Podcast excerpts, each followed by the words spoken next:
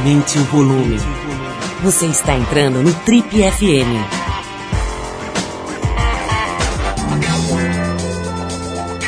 Oi, eu sou o Paulo Lima e a gente começa agora mais uma edição do Trip FM, que é o programa de rádio da revista Trip. Já são mais de 32 anos no rádio brasileiro.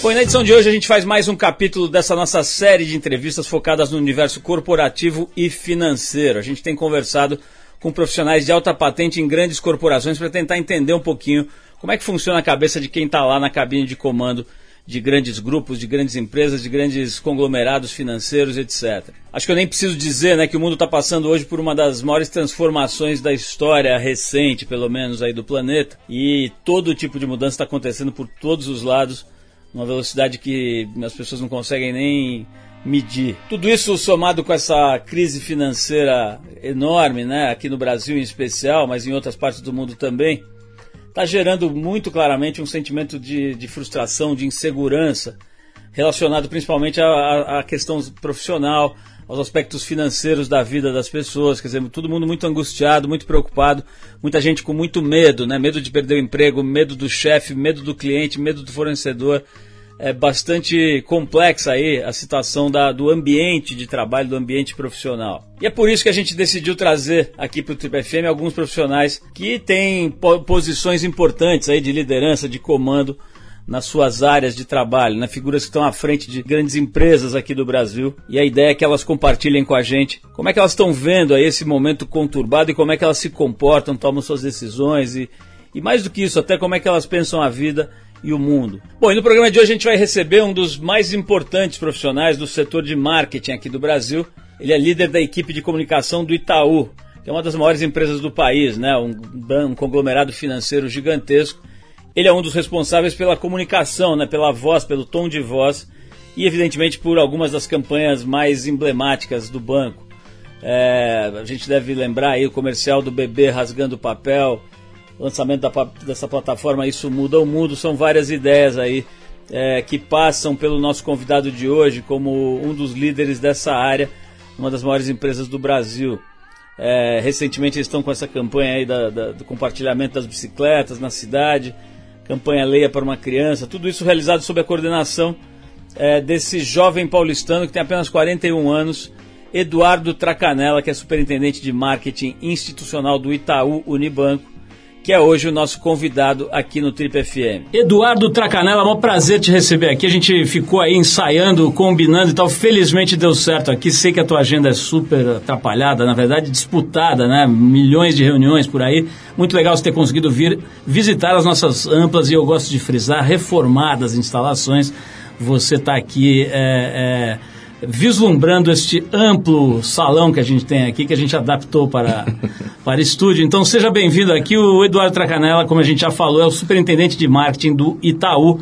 É um cara com 42 anos ocupando uma posição muito interessante, né? não só importante do ponto de vista corporativo, no universo do trabalho, das corporações, mas também muito interessante porque lida com comunicação, né? quer dizer, transfere aí é, todos os valores, as ideias, as coisas que estão acontecendo numa instituição muito grande é, para um formato palatável, acessível para, as pessoas, para que as pessoas entendam o que, o, o que um banco, uma instituição gigante quer dizer.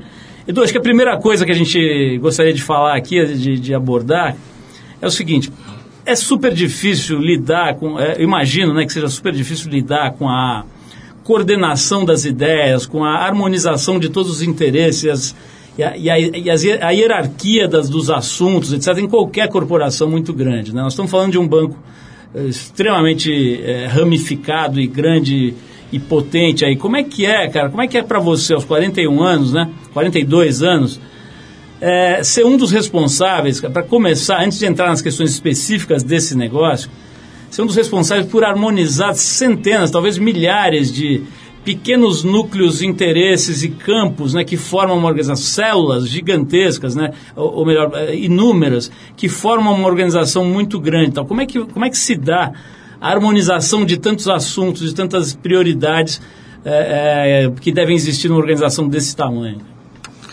Olha, Paulo, eu acho que o, o grande desafio que um, que um profissional de marketing tem hoje, é, de um profissional que cuida de marcas, é, também tem, é, é, como é que a gente consegue construir é, uma, uma comunicação é, que seja efetivamente centrada na, nas pessoas, né?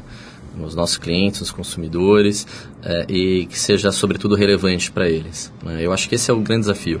É o que está na nossa mesa é, na área de marketing do Itaú, como é o que está na mesa do, dos principais executivos de marketing hoje de qualquer lugar do mundo. Né? A gente tem muita coisa para falar, mas acho que cada vez menos as pessoas estão abertas para um discurso autocentrado das marcas. Né? Então, acho que o grande desafio é como eu compatibilizo é, os interesses estratégicos e financeiros de uma organização, mas, sobretudo, com o que é importante para as pessoas. Né? Acho que esse é o primeiro passo. É, você já entrou num, num, numa área que eu quero abordar. A gente tem visto ultimamente né, os, as instituições financeiras, talvez o Itaú seja, tenha sido um dos primeiros, a tentar humanizar um pouco a sua figura, né? a desenhar uma, um rosto humano na frente de uma organização que tendia, pelo menos no passado, a ser uma coisa mais fria, né? que se comunicava menos, que conversava menos. Né? A comunicação sempre foi muito, muito presente nos bancos, mas uma coisa mais fria, mais distante, né? mais piramidal e tal. Como é que isso começa lá dentro do Itaú? Né? Como é que começa o movimento de humanização do rosto do banco? É, eu acho que o primeiro passo, Paulo, para a gente foi é, ter um olhar muito, muito crítico sobre o significado que os bancos e que, na verdade, o Itaú tem é, na vida das pessoas. Né? E quando você olha para os traços de, de características comuns entre as instituições financeiras, tem três deles que, pelo menos, estão sempre muito presentes. Né? O primeiro que eu sempre digo é que você não, não bebe uma cerveja chamada Itaú, né? Você não dirige um carro chamado Itaú. Você na Copa não rolava uma bola e não vai rolar uma bola chamada Itaú. Então, assim, a relação que um banco estabelece com as pessoas, por essência, já é mais racional. Né? Um outro ponto é que é, a gente vive num, num, país onde o mercado financeiro é muito regulado. Né? Por consequência, as janelas de inovação são menos frequentes. Então, é muito comum é, você ver os bancos falando sobre a mesma coisa, ao mesmo tempo. Né? Esse é um outro ponto. E o que é mais importante, o que é mais relevante, é que os bancos carregam, isso é no mundo inteiro, ao longo do tempo, é o estigma de mal necessário. Né? É, e, e, a, e, por consequência é, disso, é, as pessoas não têm prazer de se relacionar com o banco. Né? É uma relação que é uma relação diferente. É uma relação, então, que ela é racional e ela, por essência, não é prazerosa. Né? Então, eu acho que é, esse trabalho de, de, de, tornar as marcas de banco um pouco mais humanas e um pouco mais próximas das pessoas tem a ver um pouco, primeiro, com um olhar crítico sobre essas características. Né? E, em seguida, é, a partir de uma avaliação de que não, talvez não haja um outro caminho é, para uma construção de marca de sucesso hoje. Né? E aí isso vale para o nosso segmento e vale para qualquer outro segmento. As pessoas buscam se relacionar com marcas não mais só a partir de novo, de relações core racionais, mas as pessoas querem se relacionar com marcas a partir é, de conexão emocional também. Né? As pessoas querem marcas com as quais elas se identificam, né? É, marcas é, que tenham ponto de vista, que tenham um propósito claro, relevantes, inspiradores. Né? Então, acho que esse processo de humanização passa um pouco por um olhar crítico para o contexto, mas também é um olhar de futuro. Você falou, você já, você já, falou uma coisa que é um fato e é um assunto mais delicado, né? Que é essa coisa, essa, essa percepção de mal necessário. Quais são os pontos mais difíceis aí de lidar? É, Tracanela, por exemplo, cara, a gente sabe que quando são publicados os lucros dos bancos, né? Existe uma reação de uma certa é, um questionamento, para dizer o mínimo, né? E em, em alguns casos até uma certa revolta, assim, porque são números muito significativos e tal. Como é que vocês lidam, como é que vocês tratam dessa questão, por exemplo, quando elas surgem nas redes sociais?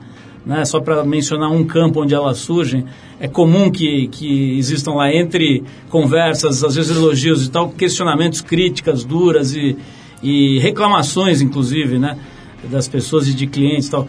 Como é que é a, a, o pensamento do banco sobre isso? Olha, Paulo, eu acho que é a, a, primeira, a primeira questão, e aí ela, de novo, ela é histórica, ela é religiosa, ela é sociológica, filosófica, está relacionada à, vergonha em relação ao lucro. Né? Uh, enfim, essa é uma questão que a gente não vai conseguir resolver. O que a gente consegue resolver, é, e acho que é, é, talvez ao longo do tempo a gente tenha dado passos nessa direção, é como é que você faz é, com que os bancos tenham menos uma percepção por parte das pessoas de mal necessário e, e comece a, a, aparecer um lado mais positivo ligado a algo que é um bem necessário. Né? é, o desafio é você, você conseguir mostrar um pouquinho é, como, como a indústria financeira funciona, mas principalmente você se conectar com as pessoas a partir de outras coisas. Né? Se o banco começar a, a ter significado na vida das pessoas, esse significado for além é, da relação core, eu acho que você tem minimamente o direito da dúvida e, e, consegue conversar um pouco mais sobre essas questões com as pessoas. Vamos falar então sobre esses caminhos, né? Que caminhos vocês têm trilhado nesse sentido? É, eu vou parar para tocar uma, uma música. A gente está conversando aqui com o Eduardo Tracanella. Ele é superintendente de marketing do Itaú, tem 42 anos, uma trajetória bem bacana aí no mundo do, marketing, no mundo das, do, do, trabalho, das corporações. A gente já volta para falar com ele mais um pouquinho. Vamos fazer uma pausa para ouvir Eric Clapton é, e um dos seus grandes clássicos chamado Change the World, um single de 96. Um de música a gente já volta com o Tribe FM hoje conversando com o superintendente de marketing institucional do Itaú Unibanco, Eduardo Tracanella. Vamos lá.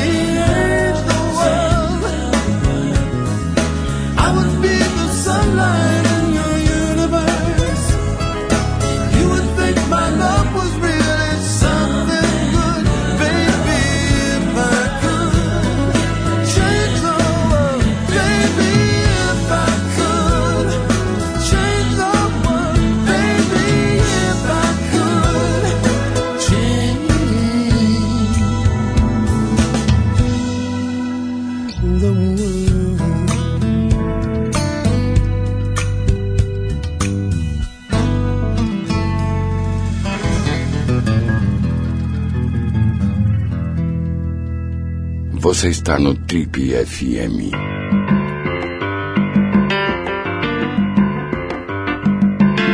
Legal, pessoal, estamos de volta. Esse é o Trip FM, programa de rádio da revista Trip. Hoje conversando com Eduardo Tracanella. Ele é um dos executivos que tocam toda a comunicação do grupo Itaú Unibanco, né? Ele é superintendente de marketing desse poderoso grupo chamado Itaú Unibanco.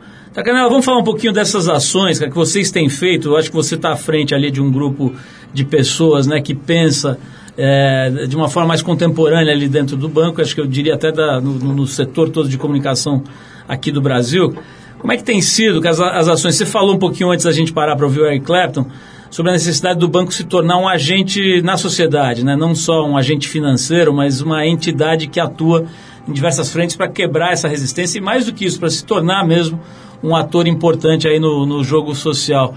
O que, que, você acha que, que tem sido as principais é, alavancas para levar vocês para esse lugar, no, no, no, composto de coisas que vocês têm feito nos últimos tempos?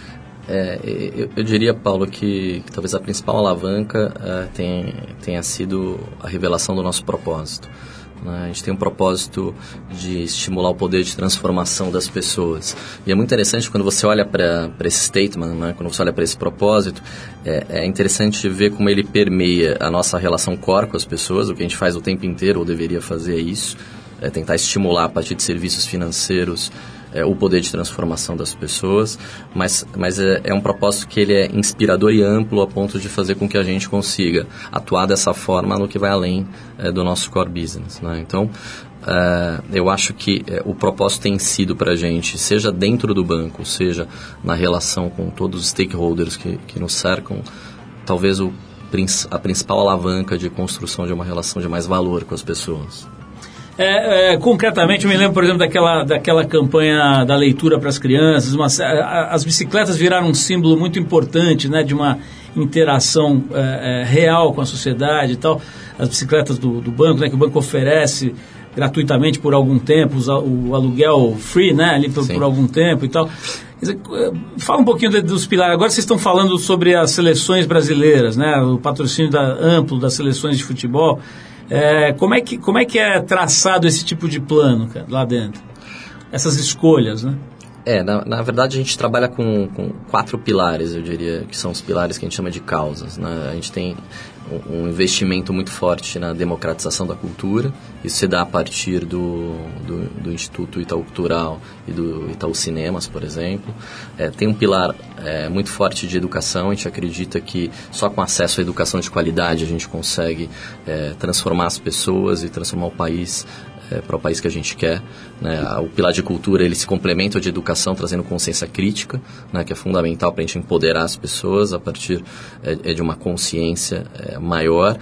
É, tem um pilar é, importante para a gente que é o de mobilidade urbana, então a gente acredita que é possível se locomover nos grandes centros de um jeito mais inteligente, de um jeito mais sustentável.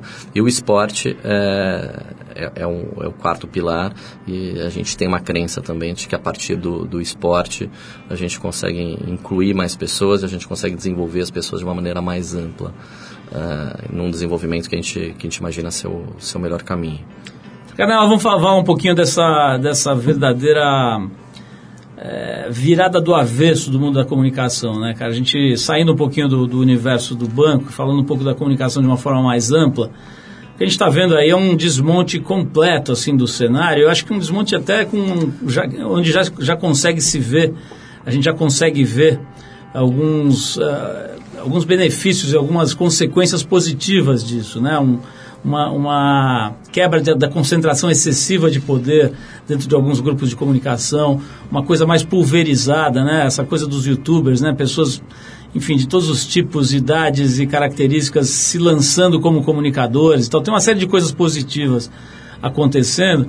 É, mas também tem, tem um custo disso, né? A gente vê grandes instituições se enfraquecendo demais, né? Jornais tendo dificuldade de sobreviver, por exemplo, são entidades importantes para garantia da democracia, etc. Você está numa posição muito privilegiada para observar a comunicação, não só pela tua por ter, enfim, se tornado um profissional, estudado, se preparado para isso, mas também por estar numa cadeira onde esse radar é muito grande, né? Você enxerga um monte de coisa através do teu radar. Como é que é a tua análise, cara? Essa, essa revolução toda, ela te assusta, ela, ela te deixa confortável, você se sente... Você sente que isso é uma coisa que, que leva a um lugar mais arejado, mais positivo? Queria que você desse uma panorâmica sobre essa revolução digital, do, do que a gente já consegue enxergar hoje.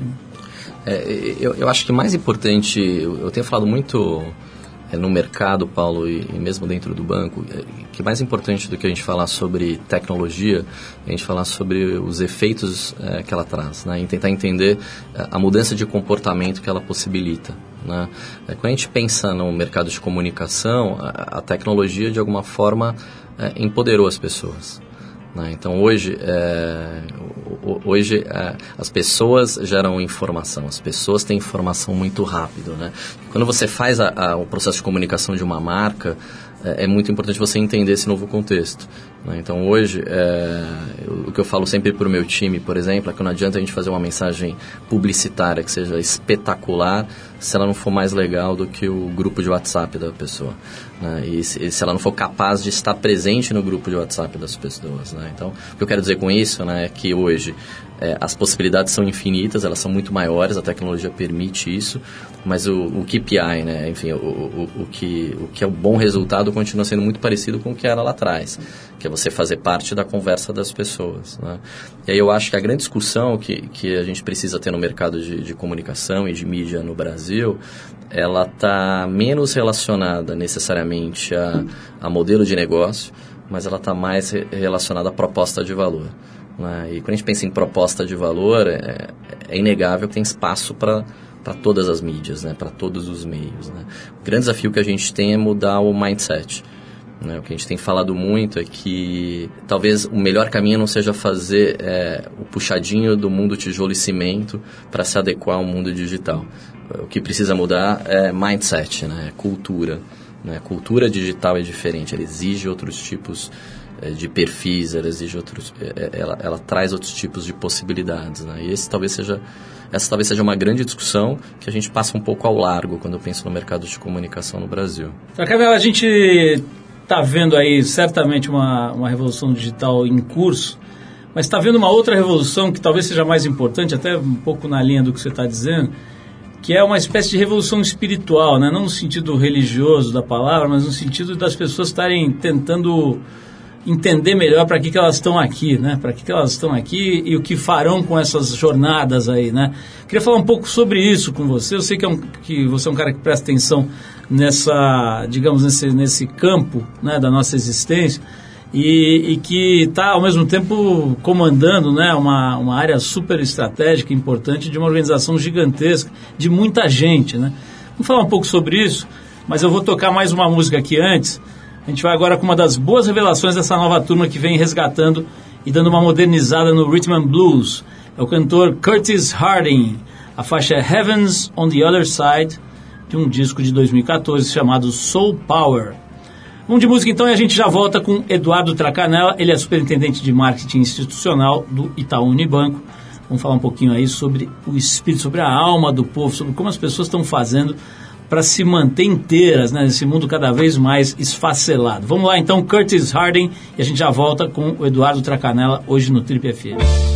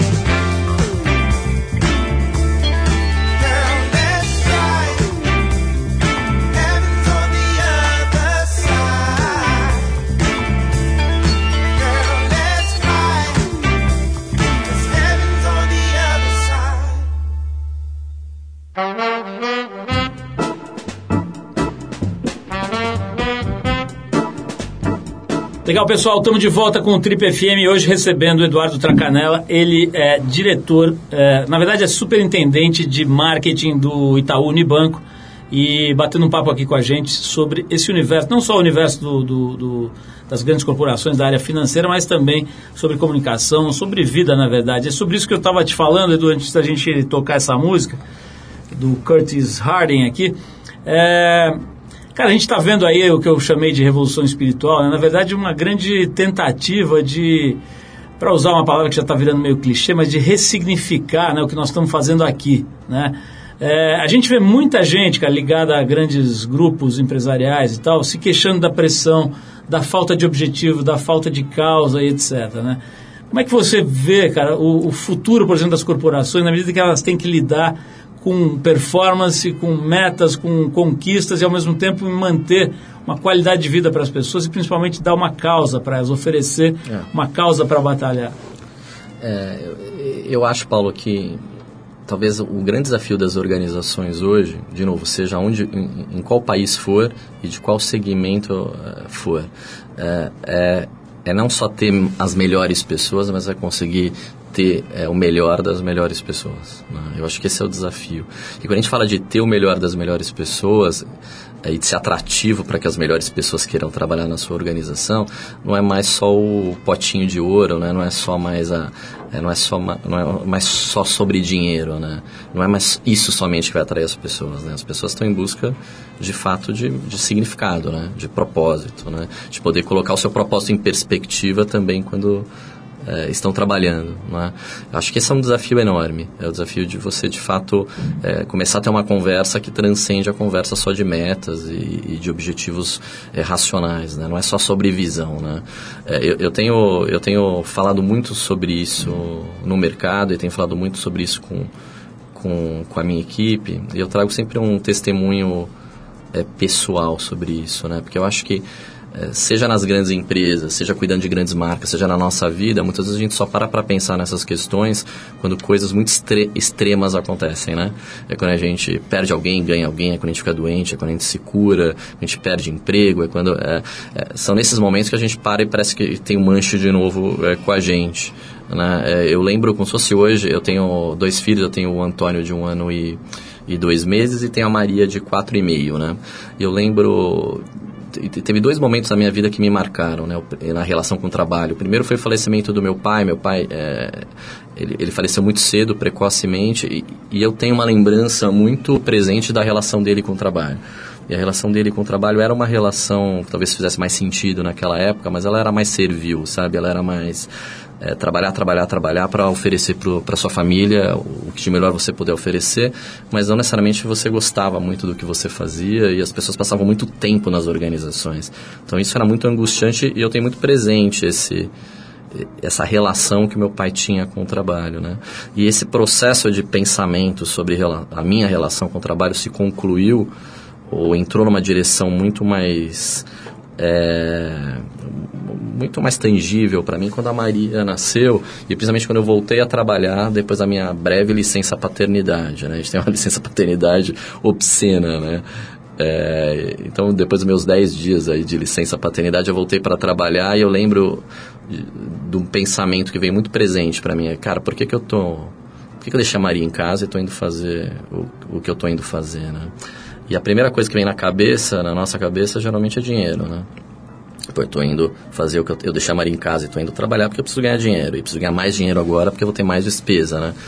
Mas a questão não é sobre, né, não necessariamente é sobre dinheiro só, né? Você pode ganhar mais dinheiro e ser mais feliz muitas vezes. É, e não necessariamente é, é só sobre isso a conversa, né? Então eu acho que cada vez mais as pessoas estão percebendo isso. Né? Tem uma questão de integridade, né? Que começa a permear a nossa sociedade e que não é mais necessariamente tem a ver só com honestidade, né? Tem a ver com ética, mas é sobre o quanto você está sendo ético com você, né? O quanto você, pessoa física e jurídico e jurídica, consegue ser uma pessoa só, né? É, esse é, nesse mundo sem tempo, acho que essa é uma grande... É um dos grandes dilemas, né? É uma das grandes angústias, né? Cara, existem algumas piadas, assim, eu, enfim, comentários jocosos sobre aquelas empresas, em geral do, do Silicon Valley, né, que tem lá máquinas de doces, máquinas de refrigerantes, muitos puffs, muitas mesas de pebolim, de, de sinuca, etc. Será que é isso, cara, que a molecada está procurando hoje? Será que, é, será que é isso que seduz? O que, que seduz hoje um jovem que está saindo da faculdade, tá, um moleque que está lá com seus 20 e poucos anos, cara, se preparando para voar no mercado de trabalho? O que, que você acha que seduz de fato? É uma combinação dessas coisas todas? O que, que é? Eu, eu acho que é uma combinação dessas coisas todas, Paulo, mas eu acho que, sobretudo, as pessoas estão, essas novas gerações, as pessoas mais interessantes dessas novas gerações estão em busca de, de propósito. É, por quê? Porque esse cara hoje, é, ele tem acesso à tecnologia, né? Então ele consegue botar em perspectiva o seu propósito sem, é, sem depender da, das grandes organizações, ele não precisa de um emprego para fazer isso, né? Hoje basta o cara ter uma, uma boa ideia, basta ele ter um belo propósito e minimamente é, usar a tecnologia ao seu favor que ele consegue botar em perspectiva grandes projetos, né? Projetos importantes com impacto social, impacto econômico é, grande. Então eu acho que ou, ou, as organizações oferecem esse tipo de perspectiva e de possibilidade para as pessoas, ou ela não vai ter as melhores pessoas, e quando tiver as melhores pessoas, não vai ter o melhor das melhores pessoas. Né?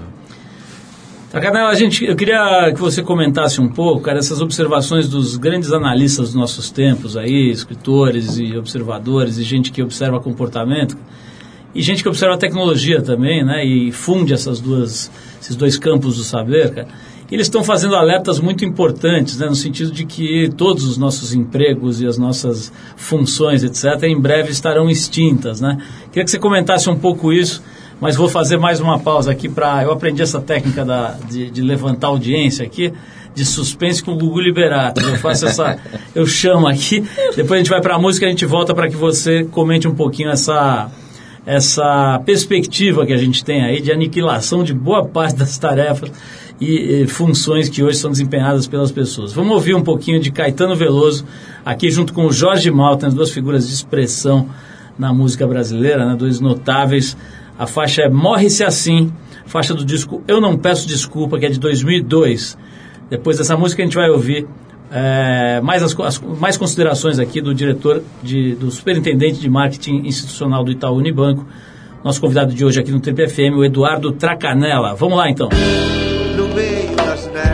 mergulhado na melancolia, ao lado de tristes ciprestes, ajoelhado, derramando quentes lágrimas de saudade, perante o túmulo da minha amada. Morre-se assim, como se faz marchim, e de supetão, lá vem o rabecão. Morre-se assim, como se faz marchim, e de supetão, não, não, não, não, não não, não, não, não, não, não, não, sim, sim, sim, sim, sim, sim, sim, sim, sim. Mas porém, tudo, todavia, no entanto, outro sim. Morse assim, como se faz marchim, e de sopetão, lá vem o rabecão. Morse assim, como se faz marchim, e de sopetão, lá vem o rabecão. E não,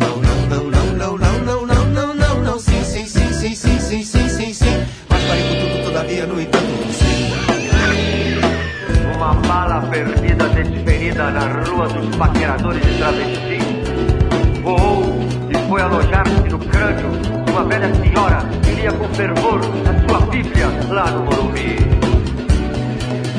Morre assim, como se faz batim, e de sopetão, lá vem rabetão. Morre assim, como se faz batim,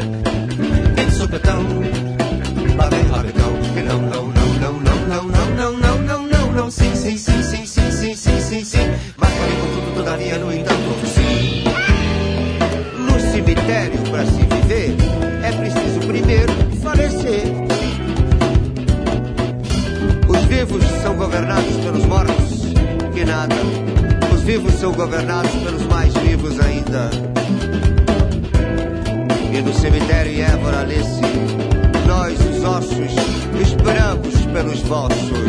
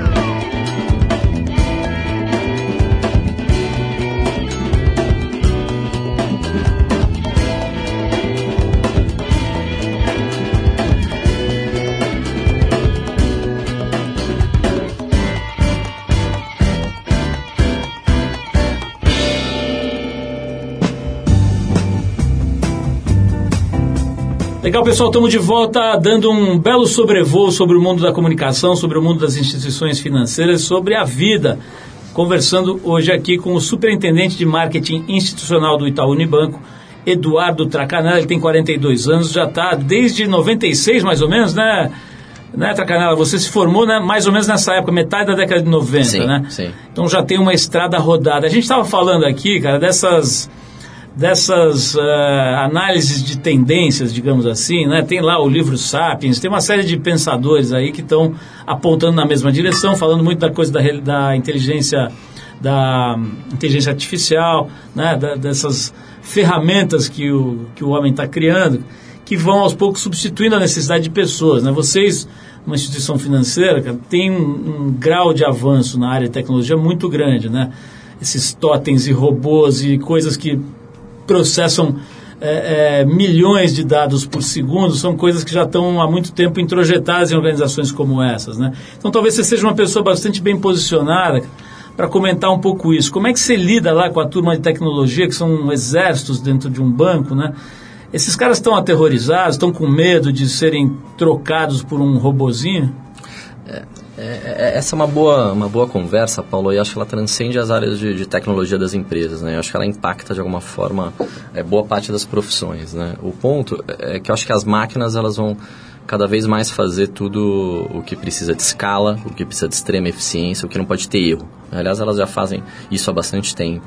É, mas você falou de inteligência artificial e uma coisa que eu tenho falado muito é que eu ainda não conheço emoção artificial. né? Então, é, eu acho cada, é, eu, eu ouso dizer é, que as máquinas elas vão devolver a nossa humanidade, né? Porque cada vez mais é, o, que, o que as empresas vão mais precisar da gente é o que a gente poderia dar de melhor, que é o fator humano, né?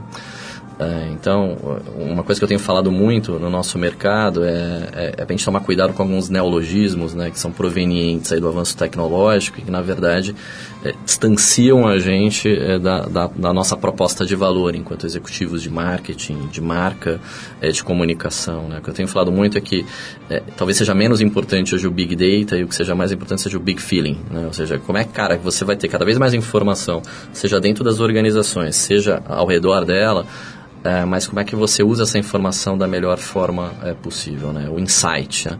Então, é, e o insight é um fator humano. Então, cada vez mais a, a criatividade, a capacidade de gerar ideias, de interligar os pontos, né? É, e de fazer com que a tecnologia é, a, aproxime as pessoas e não distancie, é um desafio que está que tá na nossa mesa. Né? Eu gosto daquela frase do aposte no, no, nos jockeys e não nos cavalos. Né? Nós somos os jockeys e a tecnologia é, são os cavalos. Né? Então eu acho que é, eu acredito que as pessoas que têm criatividade, que têm um fator humano mais, mais proeminente, são as pessoas que vão se destacar nesse novo mundo, é, a despeito das máquinas e da te alta tecnologia. É, pegando você como exemplo, cara, falando um pouquinho da tua vida fora do trabalho, como é que faz um cara, um executivo, um profissional hoje de 42 anos, para não enlouquecer completamente, né? Primeiro porque a carga de pressão deve ser gigantesca, né, cara? Você tem lá desafios enormes para atingir metas, etc. Segundo, que você precisa se manter informado e manter seu repertório afiado, né? É, como é que você tem feito, cara, para conciliar essas necessidades todas com dois filhos pequenos, com saúde, com tudo mais? Como é que é a tua, a tua maneira de administrar você mesmo? É, eu, eu acho que eu tenho um grande privilégio aqui, Paulo, porque, primeiro, eu faço algo que eu, que eu sou apaixonado por fazer e, e, e, eu faço parte de um mercado, eu sou de uma profissão onde é, que tem uma particularidade, né? que é, eu digo que eu digo sempre é que poucas profissões é, permitem a gente ser melhor na medida que a gente faz o que a gente mais gosta de fazer. Né? Então, talvez o, o, grande alimento hoje para um profissional de marca, de marketing, de comunicação, de mídia, é repertório, como você disse. Né? E repertório você adquire vivendo, né? Então, é, seja vendo uma novela, seja vendo um filme espetacular de arte, seja viajando, seja indo num festival de música, seja vendo desenho com o seu filho, seja lendo um jornal, mas seja lendo uma revista de fofoca, não importa, né? Tudo que você gosta de fazer te faz um profissional melhor. É, se você é um dentista, por exemplo, não necessariamente isso é verdade. Você pode virar um cara mais agradável, mas não necessariamente tecnicamente você vira um profissional melhor. Né? Então, quem trabalha com comunicação tem esse privilégio. Né? É, então acho que isso, isso ajuda muito. Mas eu acho que um dos grandes dilemas que a gente vive hoje, inegavelmente, é a questão do tempo. Né? É, e como a gente faz a curadoria desse tempo. Né? Esse, eu diria que essa é uma das minhas grandes angústias, principalmente quando eu olho para os meus filhos. Né? Como eu tenho não só tempo com eles, mas como é um tempo de qualidade. Né? É, esse é o grande desafio, né? É o que volta de você quando você chega em casa, né? O que, que você entrega em casa, né? o que sai de casa e o que volta, né? Acho que esse é o grande dilema, esse é o grande desafio. Olha, queria te agradecer muito a presença. A gente estava conversando, conversou hoje aqui com o Eduardo Tracanella, superintendente de marketing institucional lá do Itaú Unibanco, e mais do que isso, uma pessoa divertida que pensa o mundo, que procura prestar atenção e se posicionar. Você tem escrito bastante, né? Acho que essa coisa da, do, do, do exercício de se expressar né, em textos e tal. Acho que tem sido muito legal. Tenho visto uma evolução claríssima ali na, na, na, na qualidade, na profundidade daquilo que você escreve. Então, acho que mais até do que essa, esse cargo, essa função, essa posição, tem aí uma pessoa interessada em, em analisar, em observar, em prestar atenção na vida e no mundo. Então, brigadíssimo, Tracanela, pela presença. A gente vai fechar nossa conversa com o Eduardo com a banda sueca Junip. Acho que é assim que fala, né? Eu não sei, meu, meu, meu curso de sueco não chegou nessa página. A faixa é Always, do disco chamado Fields, de 2010. Vamos conhecer um, um pouquinho, então, dessa... da música sueca. Eu não sei nem se é uma pessoa, é uma pessoa, é uma banda, é uma banda, né?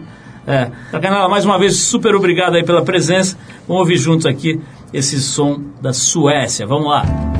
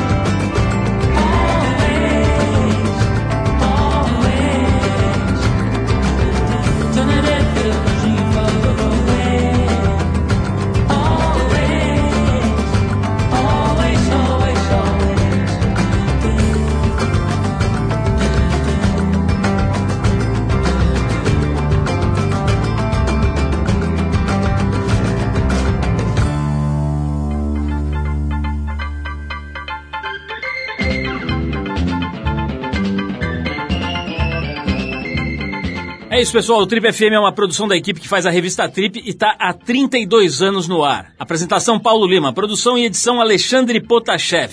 Se você perdeu o programa de hoje ou quer escutar de novo, acesse o trip.com.br. Lá você vai encontrar um arquivo com centenas de entrevistas feitas por aqui nos últimos 15 anos. Você pode baixar essas entrevistas escutar na hora que quiser e onde você quiser. Quer falar com a gente? Escreve para radio@trip.com.br. E para ficar mais perto do nosso trabalho, procura a gente no Facebook, Revista Trip. E na semana que vem a gente volta nesse mesmo horário com mais um Trip FM. Abração, até a próxima.